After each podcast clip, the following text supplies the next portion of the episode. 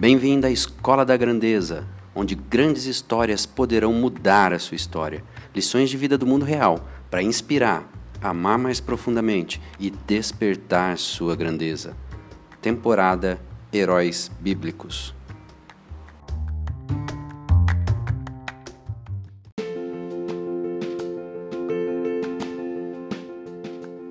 Olá, Flávio Quinalha aqui, e eu criei esse podcast para compartilhar histórias de vida, histórias de homens e mulheres que tiveram a sua vida transformada, que tiveram a sua grandeza despertada e que, de alguma maneira, essa história de vida deles toque a sua história de vida.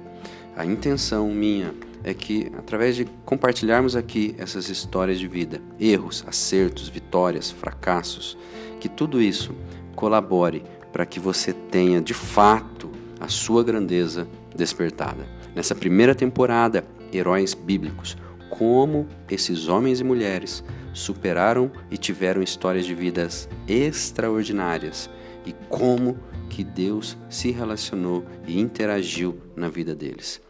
Venha comigo, vamos para essa temporada que vai ser sensacional.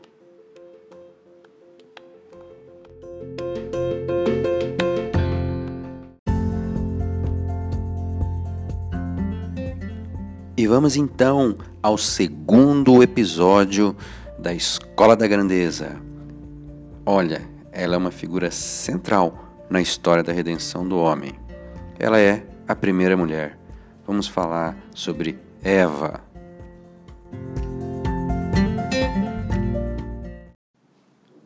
Muito bem, na verdade, pouco sabemos a respeito dessa mulher, a respeito de Eva.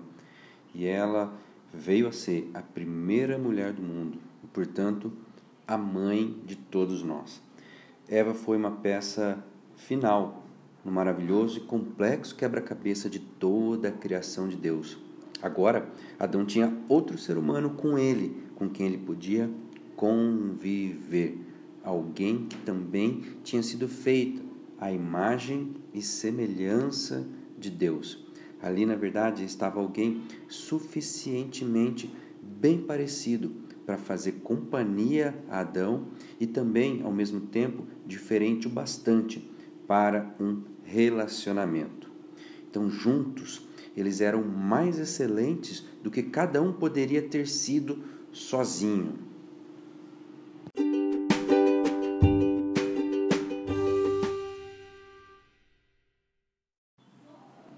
Eva é então primeiro mencionada como parte de uma noção corporativa de homem.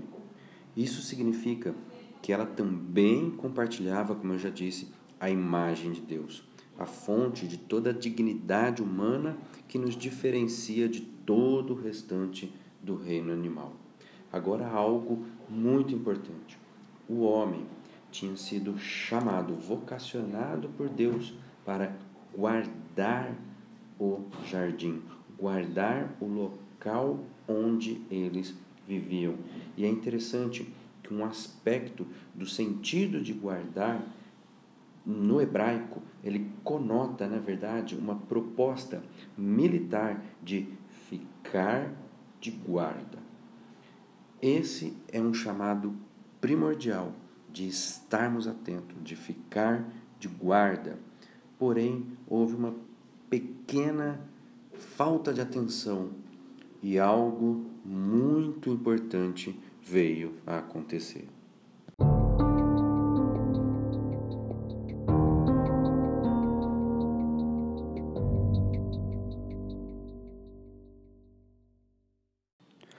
E essa desatenção muito provavelmente proporcionou a entrada de uma voz estranha estranha na geografia, no local de relacionamento, no local de habitação de Adão e Eva. E Satanás então aproximou-se de Eva no jardim do Éden, onde ela e Adão viviam.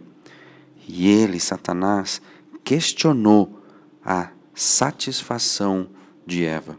Como poderia ela ser feliz se não lhe era permitido comer o fruto de uma das árvores?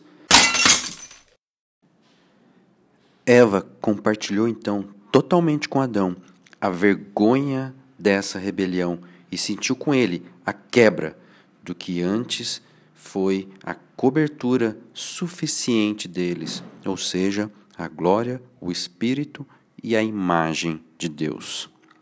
Satanás ajudou Eva a desviar o seu foco de tudo aquilo que Deus tinha feito e lhe tinha dado, para colocar o foco na única coisa que ele a tinha proibido de fazer. E Eva, na verdade, estava disposta a aceitar o ponto de vista de Satanás sem consultar a Deus. Olha só, isso não lhe parece familiar? Quantas vezes a nossa atenção é desviada do muito que temos para aquele pouco que não temos? Aquele sentimento, eu tenho que ter isso. Vira e mexe, ele quer subir ao nosso coração. Então, Eva representa todos nós. E sem dúvida, mostramos que nós somos seus descendentes quando repetimos os seus erros. Nossos desejos, assim como os de Eva, eles podem ser facilmente manipulados se não estamos firmemente alicerçados com as nossas bases, com os nossos valores, com os nossos princípios sedimentados em uma direção firme. Então, eles não são a melhor base para as ações. Os nossos desejos, eles podem estar corrompidos. Por isso que nós precisamos manter Deus presente em nosso processo, em todo o nosso processo de decisão, constantemente. E a palavra, a Bíblia, é o nosso guia quando se trata dessas decisões, de decisões não pautadas apenas no desejo, mas em princípios, em coisas que são firmes, como até a própria palavra diz, que venha o vento, venha a água, mas é como a casa feita sobre a rocha, ela resiste, e não como a casa feita sobre a areia, que ela pode ser despedaçada. Ora, Sabemos que muitas coisas aconteceram após esse episódio.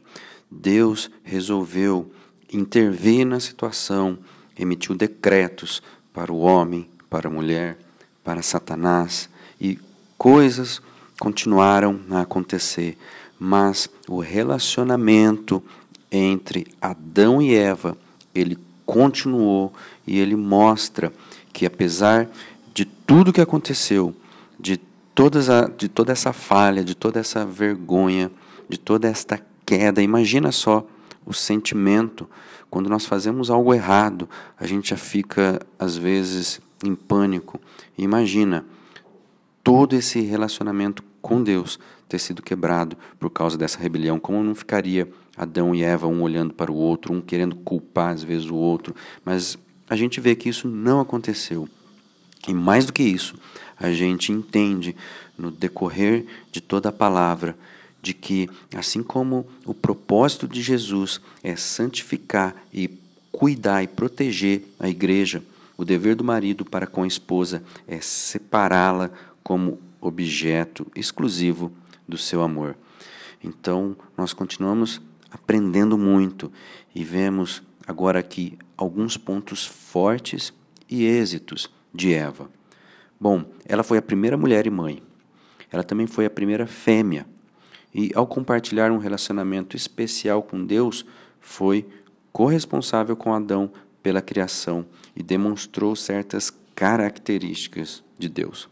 Entretanto, ela teve sim algumas fraquezas e erros. Por exemplo, permitiu que a sua satisfação fosse minada por Satanás.